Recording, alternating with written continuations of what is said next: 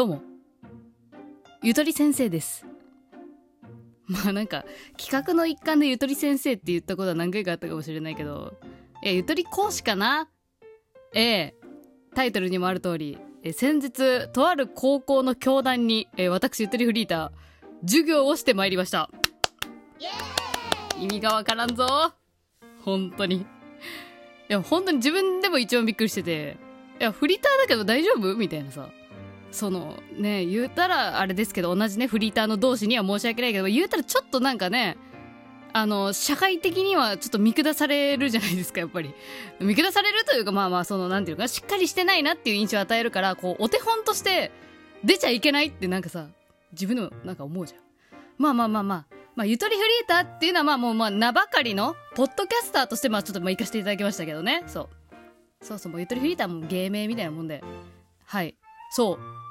ポッドキャスターとしてまああの私に関するなな自己紹介とあとワークショップっていう形でなんか生徒の皆さんと一緒にものづくりするっていうのをちょっとまあね今授業であの行かせていただくことになったんですよ、うん、もうあともう2回ぐらい行くんだけど。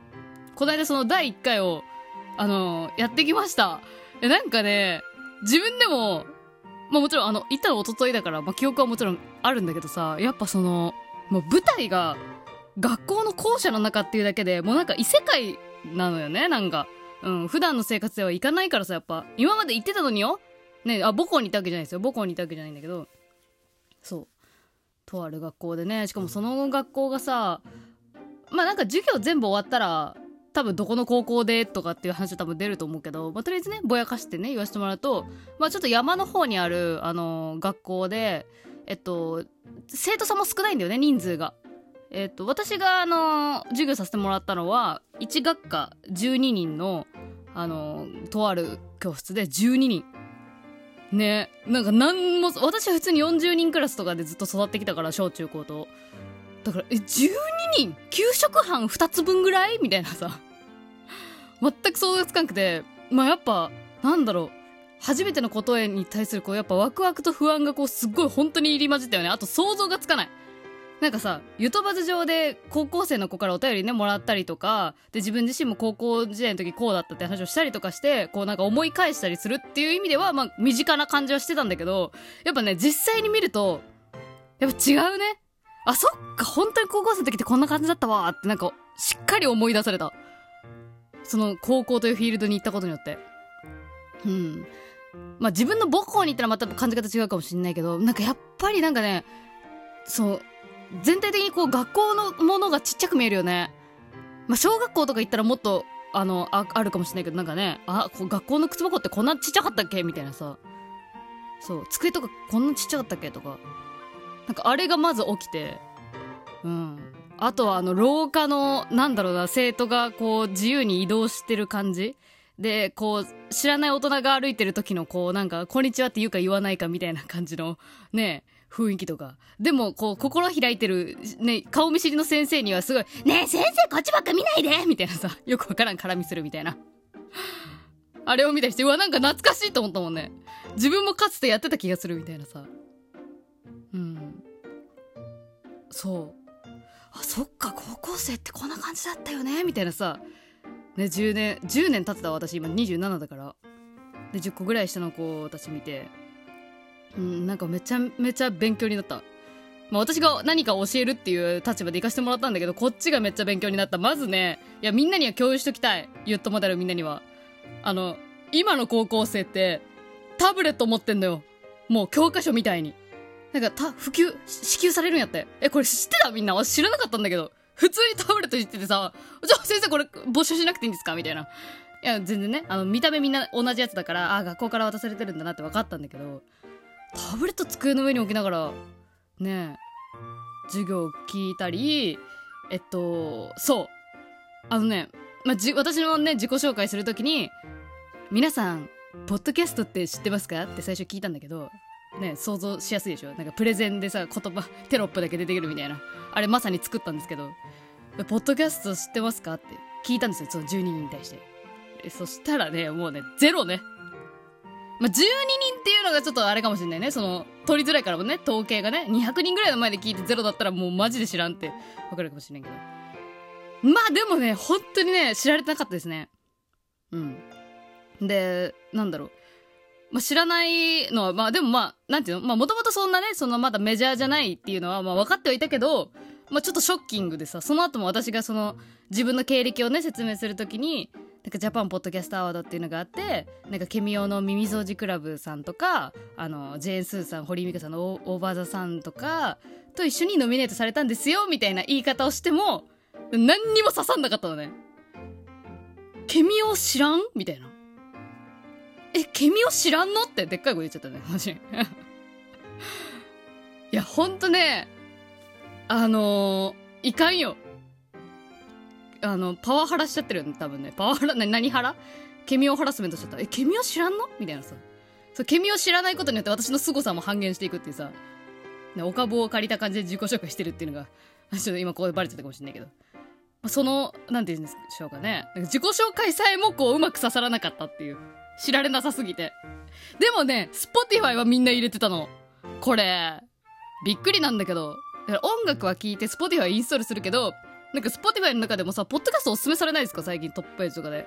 あれ出てきてもなんか、なんか邪魔だなと思って多分消されてるんでしょうね。なんかね、私も結構聞いてさ、そこがっついちゃって。なんか iPhone の人って聞いて。で、そしたら iPhone が半分以上いたから。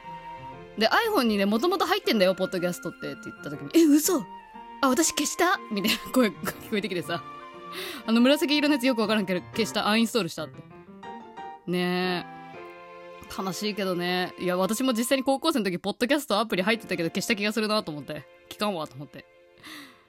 うん。それをなんか目の当たりにして、いや、ほんとね、胃の中の蛙じゃいかんなって思いました。自分が。うん。なんだろう、まあ、高校生は高校生でもちろんね、高校というフィールドの、言うたらその胃の中にいるんだけど、私もポッドキャストっていう胃の中にいたから、こう、胃の中同士で、何の話？胃の中同士でこう、情報交換したみたいな。うん。だからめちゃくちゃありがたかったねそのそう。本当になんか戒めた。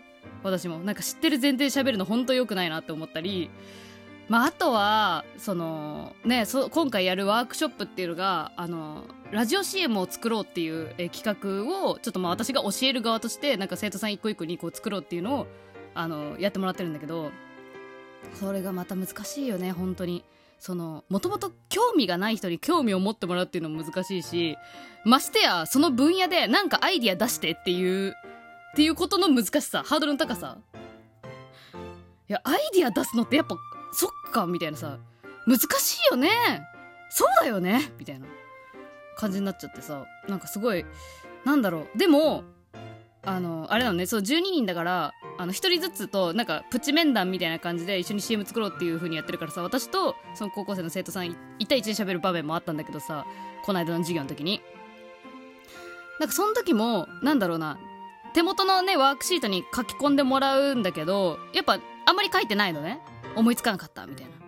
でも喋っていくうちに、どんどん出てくるっていう場合もあるのよ。なんか、ああ、あれもある、あれもある、ああ、確かに、みたいな。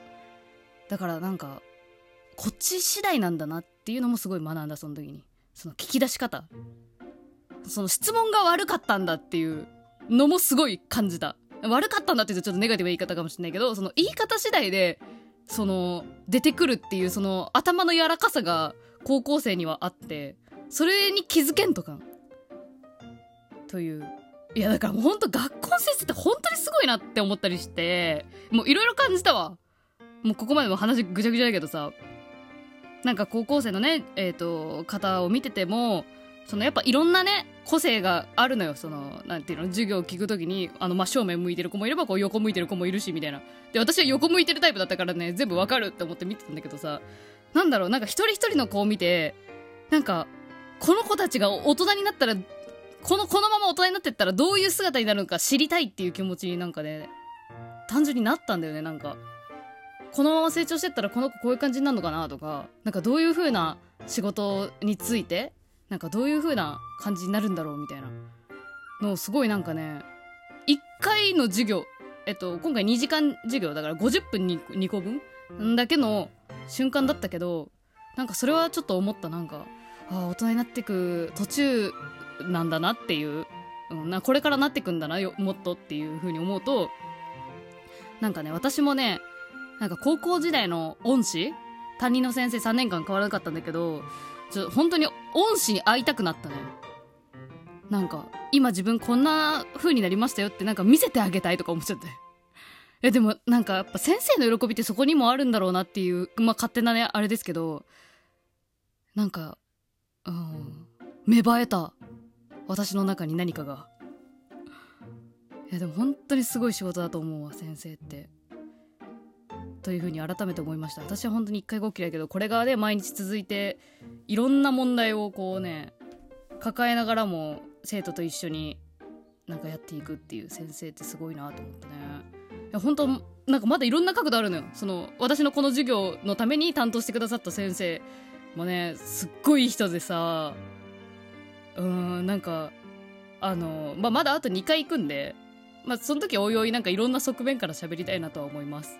なんか逆にリスナーの皆さんでなんかあの気になることあればあの質問ください。